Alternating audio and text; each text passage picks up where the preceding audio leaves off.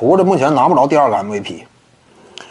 那目前呢，说白了，猛男呢在新的某支球队的环境之下如鱼得水。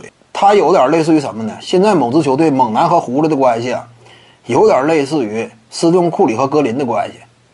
就是勇士队一直以来有种说法嘛，为什么不能让斯蒂芬库里大量持球打呢？因为你要这么打的话，德拉蒙德的作用就废了，对不对？他在进攻端那就完全成为累赘了。你得让格林持球，为什么让他持球呢？他缺乏投射呀，球在他手里的话，起码他处在强侧。那他至于整支球队而言，那进攻端就不至于那么累赘。因为格林缺少投射能力，因为他投射下滑严重，所以斯顿库里得做出牺牲。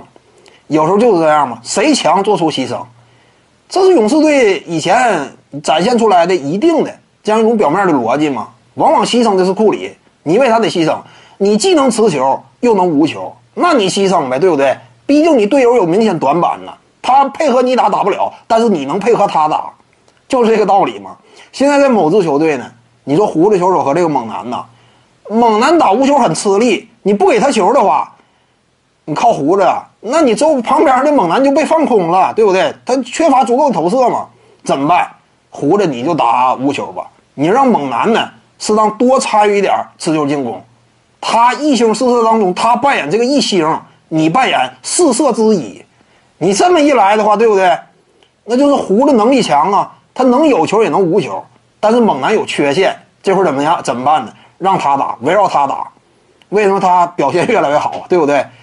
之前整体套路，卡佩拉和胡子挡拆，猛男不擅长打这种挡拆，因为他缺乏投射嘛。俩人都往内线杀的话，人家很好判断。现在卡佩拉一走呢，空间型打法，一星四射，猛男如鱼得水嘛。他如鱼得水，就是接下来继照着这个。呃，趋势继续发展下去啊，那这个确实嘛，胡子你说再拿常规赛 MVP 啊，费劲呗。那猛男戏份挺重，现在。